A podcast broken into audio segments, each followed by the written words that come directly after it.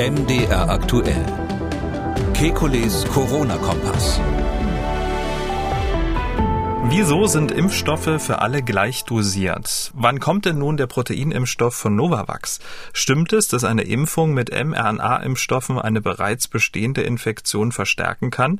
Wieso werden Testergebnisse vorhergesagt?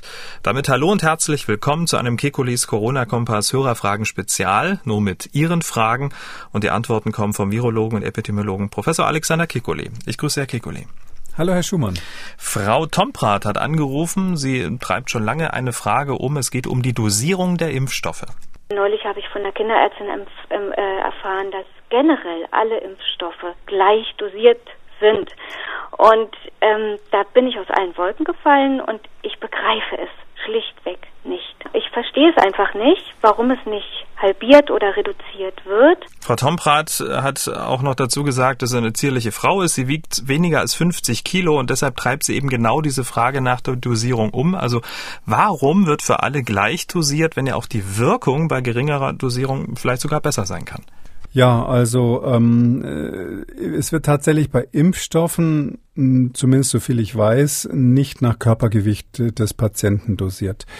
Ähm, wahrscheinlich ist der Grund dafür, dass das Immunsystem von Mensch zu Mensch einfach deutlich unterschiedlich reagiert. Da sind die sind sind genetische Variationen drinnen, die wir zum Teil gar nicht verstehen, aber es gibt auch viele, wo wir wissen, dass es bestimmte genetische Merkmale gibt, die dazu führen, dass manchmal die Impfreaktion besser ist, manchmal schlechter. Übrigens dann auch verteilt, manchmal besser gegen Viren, manchmal besser gegen Pilze. Und dieses Spektrum ist so breit, dass es auf den Unterschied, den da das Körpergewicht macht, was weiß ich, zwischen 40 und ähm, 400 Kilo oder was die Menschen so liegen, äh, das ist dann relativ gesehen nicht so wichtig. Darum hat man äh, davon Abstand genommen, das bei Erwachsenen zu differenzieren. Was es natürlich schon gibt, ist spezielle Impfstoffe für Kinder, ähm, weil man da zum Beispiel bei der Dosierung des Adjuvans, also des Wirkverstärkers, natürlich anders vorgeht, damit die Kinder da nicht einen dicken Arm kriegen, ohne dass es notwendig ist nach der Impfung. Und weil eben in der Tat gegen, manchmal sind die Kinder da, springen die Kinder besser an, je nach Alter. Manchmal muss man es übrigens auch höher dosieren, weil bei Kindern das Immunsystem nicht so gut entwickelt ist. Und wenn man dann will, dass dann schnell ein Immunschutz entsteht, dann muss man sich was ausdenken, wie man das bei Kindern so sozusagen ähm, äh, aktiviert bekommt. Also für Kinder gibt es durchaus eigene Impfstoffe, ähm, aber es ist in der Tat so, dass jetzt nach Körpergewicht äh, bei Erwachsenen da keine Unterschiede gemacht werden. Aber es ist ja in der Diskussion, dass äh, eine, eine verringerte Dosis auch einen besseren Erfolg haben kann. Und somit ist die Frage ja durchaus nachvollziehbar, jetzt unabhängig von der ähm, vom Körpergewicht. Ja, das wird in den Dosisfindungsstudien gemacht. Also ähm, das gibt es ja in jeder, bei jedem Impfstoff, wie genau wie bei anderen Medikamenten auch. Da gibt es diese Phase 2 Studien. Da hat man eine kleine Zahl von Probanden mit unterschiedlichen Dosierungen und da guckt man schon, wo ist die Dosis am besten. Also dass jetzt eine geringere Dosierung jetzt direkt deutlich besser wirkt als eine höhere, ist eher eher exotisch, aber man sieht so einen Sättigungseffekt, dass es dann nichts bringt, mehr zu geben auf jeden Fall. Und ähm, das kann man genauer machen oder nicht so genau. Und bei den Covid-Impfstoffen ist das natürlich, ähm, muss man ganz klar sagen, unter sehr großem Zeitdruck gemacht worden. Ähm, und auch dann danach, nachdem man diese Phase 2 hatte, hat man einfach mit dieser Dosierung weitergemacht. Da gibt es durchaus Fachleute, die eben sagen, man, man könnte insbesondere bei Kindern jetzt mal überlegen, ob man die Dosis halbiert, auch sogar im Hinblick auf die ähm, Versorgung der ärmeren Länder, dass die auch Impfstoffe kriegen, dass man einfach kleinere Dosis gibt. Das Problem ist nur, ähm, das ist relativ schwierig, dann mit der geringeren Dosis eine wie soll ich sagen, Sie müssen ja dann auch wieder einen Wirknachweis haben und Sie wollen nicht die ganze Zulassungsstudie mit 40.000 Probanden nochmal wiederholen. Geht auch gar nicht, weil es nicht so viele Regionen gibt, wo Covid noch so grassiert, dass man das machen könnte. Und es wäre schlecht für die Hersteller, weil durch Delta dann wahrscheinlich die Wirksamkeiten deutlich schlechter wären als in den ursprünglichen Studien. Drum ist es dann schwierig, mit was will man es vergleichen, wie macht man das genau, braucht man Surrogatmarker, wie die heißen, also dann quasi anhand von Parametern, die man im Blut bestimmt, muss man dann feststellen, wie gut der Impfstoff wahrscheinlich wirkt. Ähm, und äh, diese ganze Mühe macht man sich im Moment nicht, weil wir ja gerade eine Pandemie bekämpfen. Wir machen ja sozusagen jetzt hier eher die grobe Arbeit und nicht so das Feintuning. Gerald aus Augsburg hat angerufen, er und seine Frau wollen sich impfen lassen, allerdings nicht mit den gängigen Impfstoffen von BioNTech oder Moderna. Und zwar würde ich und meine Frau uns gerne von einem, einem proteinbasierten Impfstoff impfen lassen. Wie Novavax und ich wollte einfach fragen, wie da der Status ist. Also im Oktober wollten wir eigentlich fertig sein mit dem Komplettimpfen und ich wollte einfach wissen, ob sich das überhaupt lohnt, so lange zum Warten. Oder die zweite Frage ist, ob man vielleicht das dann auch über Kreuz machen kann, also der Booster äh, zum Beispiel mit Novavax.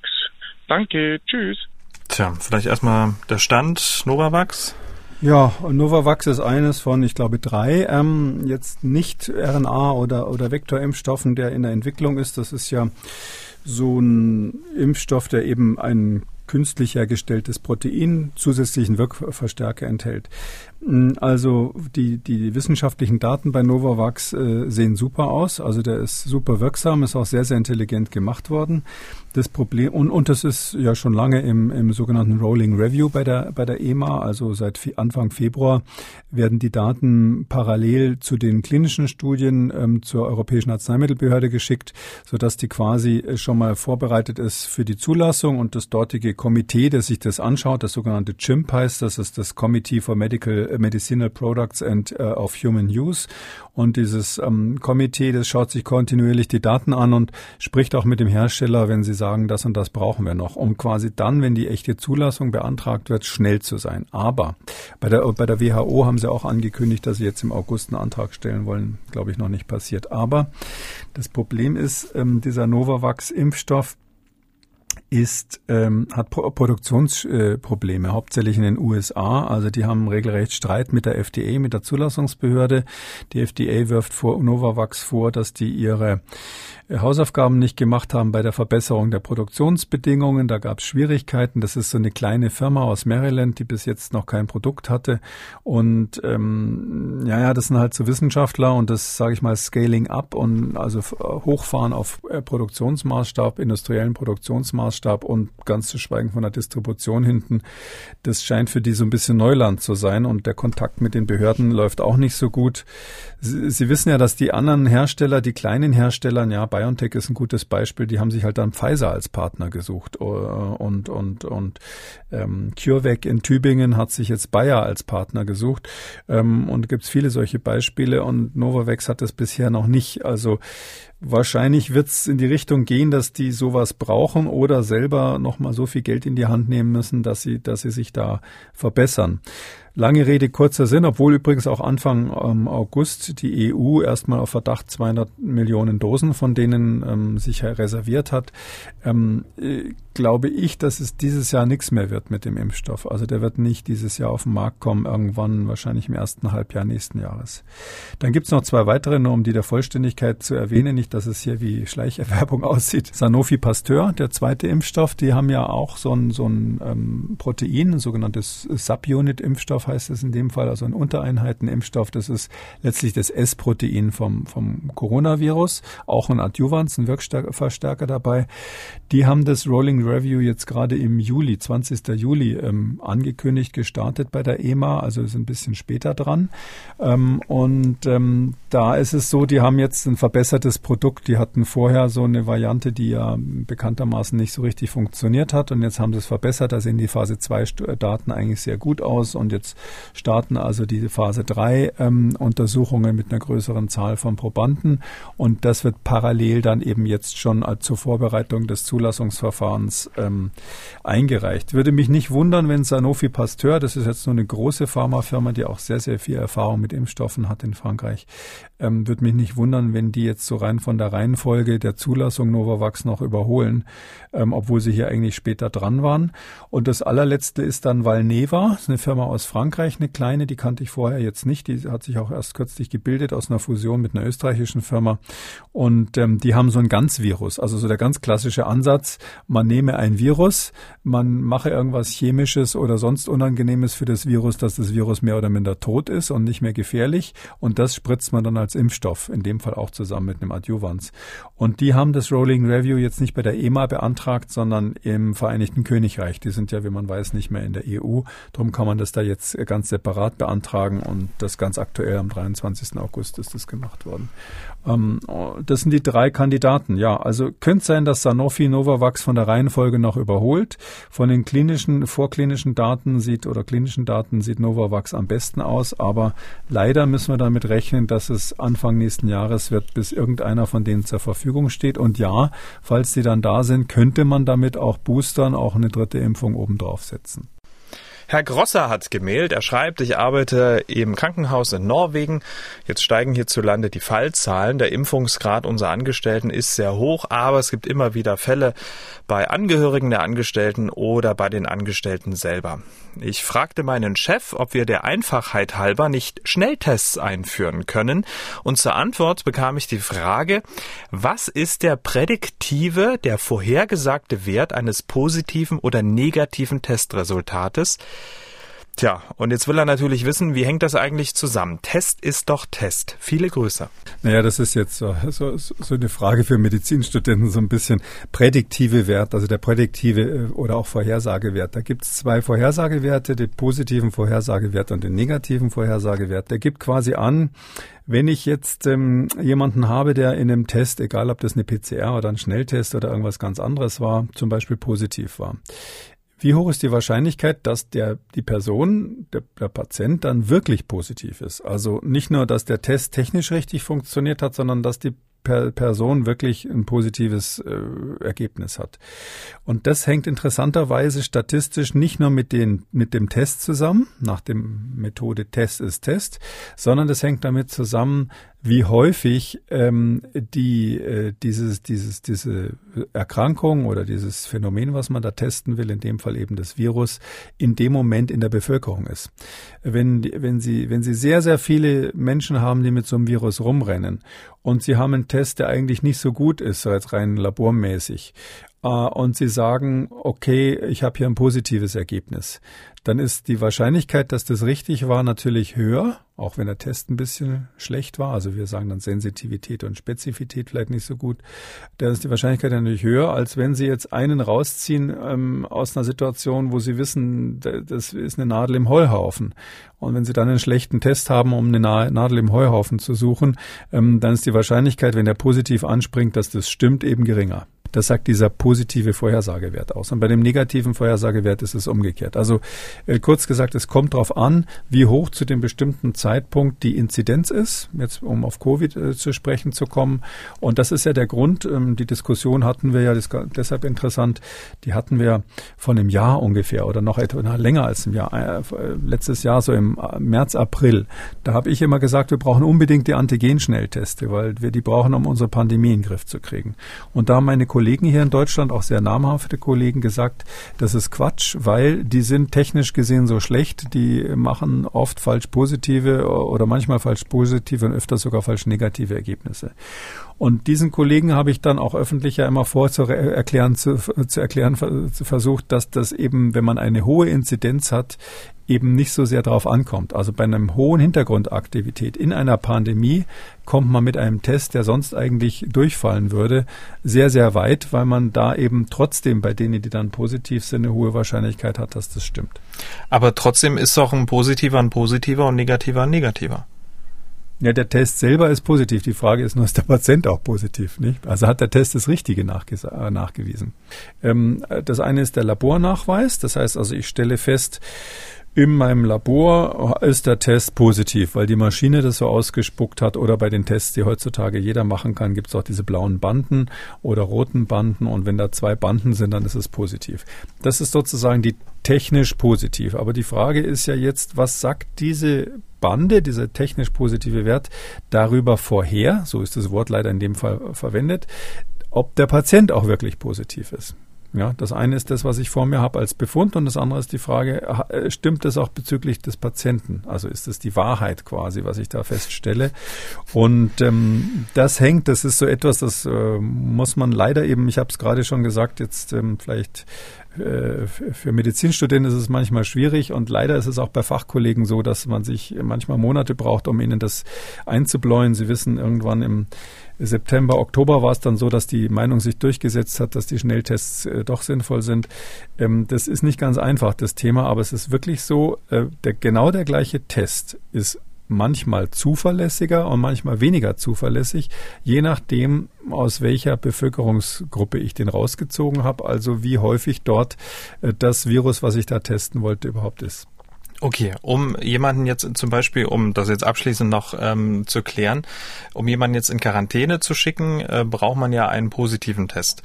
Ähm, jetzt ist natürlich die Frage, worauf stützt man sich? Ist das dann eine Kombination aus beidem?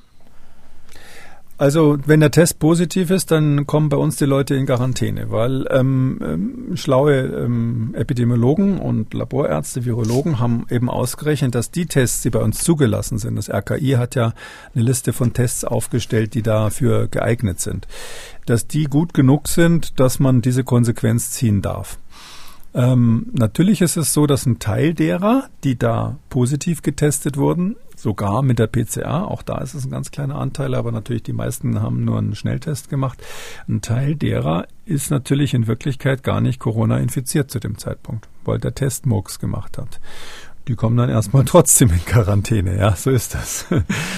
Das ist einfach die Unschärfe, die so eine Regelung hat. Ähm, es ist ja auch irgendwie ein Notfallprogramm, das Ganze. Und ähm, äh, man hat eben hier Tests, die ausreichend zuverlässig sind nach Beurteilung des Robert-Koch-Instituts, aber dass es da sozusagen so, ein, so einen kleinen Verschleiß gibt von Leuten, die zum einen in der Quarantäne waren, ohne dass sie wirklich Covid hatten oder umgekehrt, was wahrscheinlich häufiger der Fall war, Leute, die im Test negativ waren, nicht in die Quarantäne mussten, ähm, dann aber schön in die Disco durften oder sonst wohin, was dann die Voraussetzung war, oder zum Friseur oder wann auch immer man diese Tests machen musste. Die, die gibt es natürlich auch. Ja, Es gibt in beiden Richtungen da Fehler, die vorkommen. Und wie häufig dieser Fehler ist, das hängt eben davon ab, wie häufig das Virus vorhanden ist. Übrigens auch das ein weiterer Grund. Wir haben ja letztes Mal äh, darüber diskutiert, in der vorletzten Folge haben wir darüber diskutiert, brauchen wir die Inzidenz weiter. Die, die Inzidenz braucht man ganz dringend, um eben festzustellen, wie für einen Test mit bestimmten Qualitäten der positive und der negative Vorhersagewert ist. Gut, das haben wir jetzt abschließend versprochen. ähm, wir können ja jetzt äh, schlecht so ein Medizinstudium hier in 20 Minuten mal eben runterreißen, aber nichtsdestotrotz zumindestens, Herr Grosser, haben wir Ihnen jetzt ähm, ein paar Erklärungen geliefert, die dann hoffentlich ein bisschen Licht ins Dunkel gebracht haben. Wenn nicht, schreiben Sie einfach nochmal. Herr Vetter hat gemailt, er schreibt, sehr geehrter Herr Professor Kekulé, vielleicht können Sie mich argumentativ unterstützen. Bei einer Diskussion unter Kollegen kam ich als Impfbefürworter mit meinen Argumenten richtig ins Schleudern, als ich mit dem unten angeführten Video konfrontiert wurde. Mir hat da einen Link zu diesem YouTube-Video äh, mitgeschickt. Ich habe mal einen Teil ähm, jetzt hier als O-Ton. Sie haben sich das Video angeschaut und dann können Sie mal sagen, was Sie davon halten. Nach der Verabreichung der aktuell zugelassenen mRNA- und viralen Vektorimpfstoffe gegen Covid-19 könnte es gemäß einer aktuellen Studienveröffentlichung durch infektionsverstärkende Antikörper zu einer Verstärkung der Infektion kommen wenn eine Infektion mit der mittlerweile dominierenden Delta-Variante stattfindet. Sollten Mitarbeiterinnen oder Mitarbeiter von YouTube zusehen, die erwägen, dieses Video zu löschen, ersuche ich davon Abstand zu nehmen. Die Löschung einer korrekten Wiedergabe wissenschaftlicher Studienergebnisse, wie in diesem Video, wäre die eigentliche medizinische Falschinformation. So, das Video geht zehn Minuten. Ich habe jetzt nur mal einmal die beiden markantesten Stellen, Anfang und Ende genommen. Sie haben sich äh, angeschaut. Welche Argumente können Sie dem, dem Herrn Vetter da jetzt liefern? Ja, also erstens muss man sagen, der ähm, die, die, diesen Videoblogger da, der da sind ja schon öfters Fragen zu dem gekommen. Ähm, das ist jemand, der extrem erfolgreich ist, indem er ähm, Angst schürt äh, vor den Impfstoffen und wie ich finde mit ähm, nicht lauteren Mitteln. Er, er fasst immer so einzelne Daten zusammen und erklärt dann so äh, im Brustton der Überzeugung und ich glaube, er ist auch noch Biologe dazu. Er, er, er erklärt er dann, ähm, dass das alles wissenschaftliche Studien seien. Ähm, ich kann davor, nur davor warnen, quasi diesen, diesen, diesen, sage ich mal, letztlich Fehlinformationen, zumindest von der Interpretation im Internet zu folgen. Wir haben ja schon so andere Beispiele in dieser Richtung besprochen und es ist, glaube ich, wichtig, mal drüber zu reden. Also was er anspricht, ist das Thema, ähm, ist das Thema ähm, Antibody Dependent Enhancement, ADE heißt es. Also anti, äh, durch, äh, das ist eine quasi antikörpervermittelte Immunverstärkung. Und es ist eins der vielen Argumente, die die ähm, Kritiker dieser Impfstoffe ja immer wieder bringen. Ähm, gibt noch ein paar andere. Ich weiß nicht, ob er die anderen alle in seinem äh, Podcast da auch nochmal, Entschuldigung, in seinem äh, YouTube-Video dann nochmal angesprochen hat. Aber mh, hm, letztlich ist es so, dass, dass ganz am Anfang, als es überhaupt losging mit der Impfstoffdiskussion, haben wir darüber gesprochen. Und ich muss es an der Stelle sagen, ich habe es auch in meinem Buch ausführlich beschrieben, dieses Phänomen und, und warum man darüber nachdenken muss, aber dass es bisher keine Hinweise darauf gibt.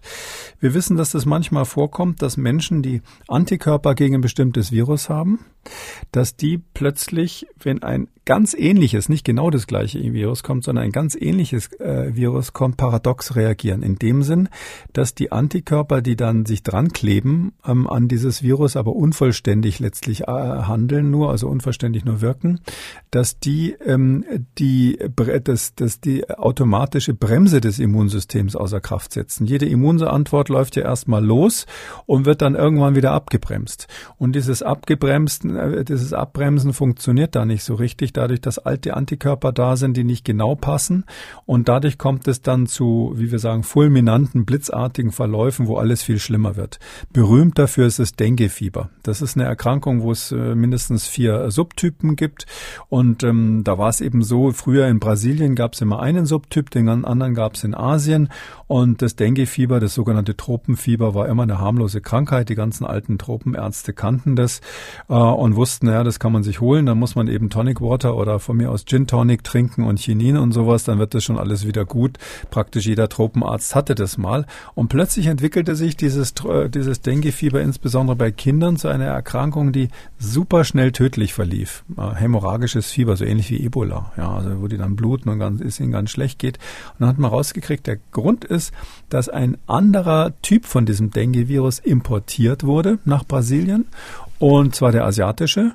Und die zweite Infektion mit dem asiatischen war das Problem. Wenn man als Kind das brasilianische abgekriegt hat und dann ein paar Jahre später nochmal mit dem asiatischen, dann hat man plötzlich nicht immer, aber manchmal diese Überreaktion bekommen. Und das waren eben diese Antikörper gegen das ursprüngliche Virus diese Angst, dass das oder die Befürchtung, dass das bei den Covid-Vakzinen passieren könnte, stand bei den Leuten, die das entwickelt und verfolgt haben, von Anfang an im Raum. Alle haben da drauf geguckt. Wir haben hier im Podcast damals auch drüber gesprochen. Es könnte sein, dass es so eine Überreaktion gibt, vor allem in folgender Situation. Zuerst infiziert, dann hat man ein ganzes ähm, Potpourri von Antikörpern im, im, im, Blut dagegen und dann kommt später die Impfung. Und was macht dann der Impfstoff bei den Infizierten? Kommt es vielleicht zu diesen Hyperimmunreaktionen, zu dieser antikörpervermittelten Überreaktion? Und die Antwort ist nein. Es ist nie beobachtet worden. Es ist in allen Studien darauf geachtet worden. Jeder wusste, dass das möglich ist. Man hat solche Hinweise darauf, ähm, dass das möglich ist, auch bei SARS und bei MERS gehabt. Also bei SARS 2003 ein sehr, sehr ähnliches Virus und MERS, diese Middle Eastern Respiratory Syndrome, das ist das, was von den Kamelen auf den Menschen übertragen wird, auch so ein Coronavirus, was ganz, äh, ganz ähnlich ist wie SARS-CoV-2. Und bei beiden hat man solche Phänomene beobachtet, in Einzelfällen oder zumindest Hinweise darauf gehabt. Drum waren alle auf Hab-Acht-Stellung, um zu gucken. Und die Antwort ist, es ist wirklich nicht gefunden worden. Wir hatten alle die Befürchtung, dass es passieren könnte. Die Antwort ist aber nein. So, und jetzt aktuell die Studie, die jetzt dort angesprochen wurde, die habe ich mir angeschaut. Das ist eine reine ähm, sogenannte Molecular Modeling Studie. Also die, das hat überhaupt nichts mit Experimenten in dem Sinn zu tun, sondern da hat sich jemand, ähm, seriöse Arbeitsgruppe vom INSERM in Marseille, also französisches große Großforschungseinrichtung, die haben sich am Supercomputer mal angeschaut, wie ähm, sieht eigentlich dieses, äh, sehen die Antikörper aus, die da generiert werden, theoretisch generiert werden gegen SARS-CoV-2 und wäre es möglich, dass durch eine Variation von SARS-CoV SARS-CoV-2, insbesondere dann durch eine Variante von dem Wuhan-Typ Übergang zu Delta, wäre es möglich, dass da dann etwas entsteht, was, ähm, dass dann Antikörper entstehen, die einen, ähm, ähm die auch das Potenzial hätten, so eine antikörpervermittelte ähm, äh, Verstärkung zu machen. Ähm, und die haben äh, gesagt, dass sie aufgrund ihrer Computersimulation darauf Hinweise finden, dass das grundsätzlich möglich wäre. Und mehr ist es nicht. Also die sagen, es wäre grundsätzlich möglich. Überrascht mich überhaupt nicht, dass es grundsätzlich möglich ist, weil wir wissen ja, dass es das bei SARS und bei MERS gibt. Aber da muss ich dann sagen, wenn dann einer sagt, äh, Prinzip Radio Erivan, im Prinzip ja, äh, das ist mir zu wenig, um, um jetzt irgendwie Angst zu haben davor. Na, wenn ich, wenn ich wirklich Millionen von Menschen habe, äh, hunderte Millionen von Menschen habe, die geimpft wurden und wo das nie aufgetreten ist und nie beobachtet wurde, obwohl jeder weiß, dass das sozusagen als Gefahr irgendwie auf der Liste stand. Und drum finde ich es bisschen unseriös, jetzt daraus eine Welle zu machen. Äh, der Autor da dieses Videopodcasts äh, hat da schon öfters irgendeinen ähnlich, ähnlichen Unsinn äh, verbreitet. Also Herr Vetter, da können Sie als Argumentationshilfe den Podcast Nummer 212 anführen im Gespräch dann mit Ihren Kollegen. Kommen wir zur nächsten Frage. Frau Schneider hat gemailt. Sie schreibt, unsere Tochter wird bald ein Jahr alt und soll Mitte September ihre erste Masern-Mumps-Röteln-Impfung bekommen. Da sie sie leider noch nicht sehr gut ist, stille ich noch recht häufig. Ich möchte mich nach einiger Recherche trotz Stillens gegen Corona impfen lassen und frage mich, ob ein gewisser zeitlicher Abstand zwischen meiner Corona-Impfung und der Masern-Mumps-Rötel-Impfung meiner Tochter erforderlich ist. Welchen Impfstoff würden Sie in der Stillzeit bevorzugen? Also nicht Sie, äh, Herr Gekuli, sondern ne, die Frau Schneider. Oder ist das irrelevant? Vielen Dank für Ihre Mühe. Viele Grüße. Danke für den Hinweis. Gerne. Mit der Stillzeit. Man hat ja schon Pferde kotzen sehen. ähm, also es ist so, ähm, ja, also erstens, man kann während der Stillzeit tatsächlich impfen. Vielleicht das, die, die Frau Schneider hat sich ja da schon nach der entsprechenden Recherche dafür entschieden. Das kann man nochmal bestätigen. Es ist so, dass die Daten inzwischen eindeutig sind. Also stillende Mutter dürfen sich impfen. Ähm, hat wahrscheinlich sogar Vorteile fürs Kind, weil die entstehenden Antikörper auch ähm, mit der Muttermilch zum Teil übertragen werden. Ähm, und ähm, es gibt überhaupt keinen Grund, das irgendwie zu korrelieren mit der Masern-Mumps-Röteln-Impfung der Tochter. Weil wenn da was übertragen wird, sind es eben nur die Antikörper, die passiv übertragen werden und die stören ähm, quasi die Immunantwort des Kindes dann gegen die MMR-Impfung. Das ist ja eine Lebendvakzine. Ähm, das sind also richtige, richtige Viren, die da gespritzt werden. Die äh, Immunantwort wird da überhaupt nicht gestört, indem man passiv Antikörper überträgt. Es wäre ein bisschen was anderes, als wenn man jetzt zugleich sich gegen was anderes impfen würde. Das Immunsystem muss sich dann unter Umständen auf zu viele Sachen zugleich äh, konzentrieren. Da muss man immer ein bisschen aufpassen, dass, dass man das, da keine Überforderung eintritt. Aber hier mit der Übertragung von Antikörpern durch die Muttermilch, die also dann übertragen werden, weil die Mutter gerade geimpft wurde gegen SARS-CoV-2, da gibt's überhaupt keine Komplikationen. Welchen Impfstoff? Ja, also ich äh, halte die RNA-Impfstoffe für ähm, besser und für zuverlässiger als die Vektorimpfstoffe. Ähm, insbesondere ist ja so, dass bei uns ähm, der AstraZeneca-Impfstoff doch die eine oder andere problematische Seite hat. Drum würde ich einen RNA-Impfstoff empfehlen und man kann vielleicht noch den Hinweis geben, äh, Vergleich Moderna und BioNTech, da ist es so, dass der BioNTech-Impfstoff etwas weniger reaktogen ist. Also das ist ja keine Nebenwirkung, sondern einfach so der Effekt, der nach der Impfung auftritt. Wie häufig sind so lokale Rötungen oder Schwellungen oder Schmerzen ganz bisschen, der Unterschied ist minimal, aber bisschen weniger ist es bei BioNTech. Das heißt, wenn man es jetzt unbedingt äh, optimieren würde, ohne dass das irgendwas mit ähm, Werbung für diese Firma zu tun hat, äh, würde ich wahrscheinlich den BioNTech-Impfstoff nehmen. Aber Moderna ist auch gut, wenn man das gerade zur Hand hat. Tja, damit sind wir am Ende von Ausgabe 212 Kekules Corona-Kompass Hörerfragen Spezial. Vielen Dank, Herr Kekule. Wir hören uns dann am Dienstag, den 31. August wieder. Bis dahin. Gerne bis Dienstag, Herr Schumann. Sie haben auch eine Frage, dann schreiben Sie uns an mdraktuell-podcast.mdr.de oder Sie rufen uns an, kostet nix, 0800 322 00. Alle Spezialausgaben und alle Folgen Kekules Corona-Kompass unter Audio und Radio auf mdr.de, in der ARD Audiothek und überall, wo es Podcasts gibt. MDR aktuell. Kekules Corona-Kompass.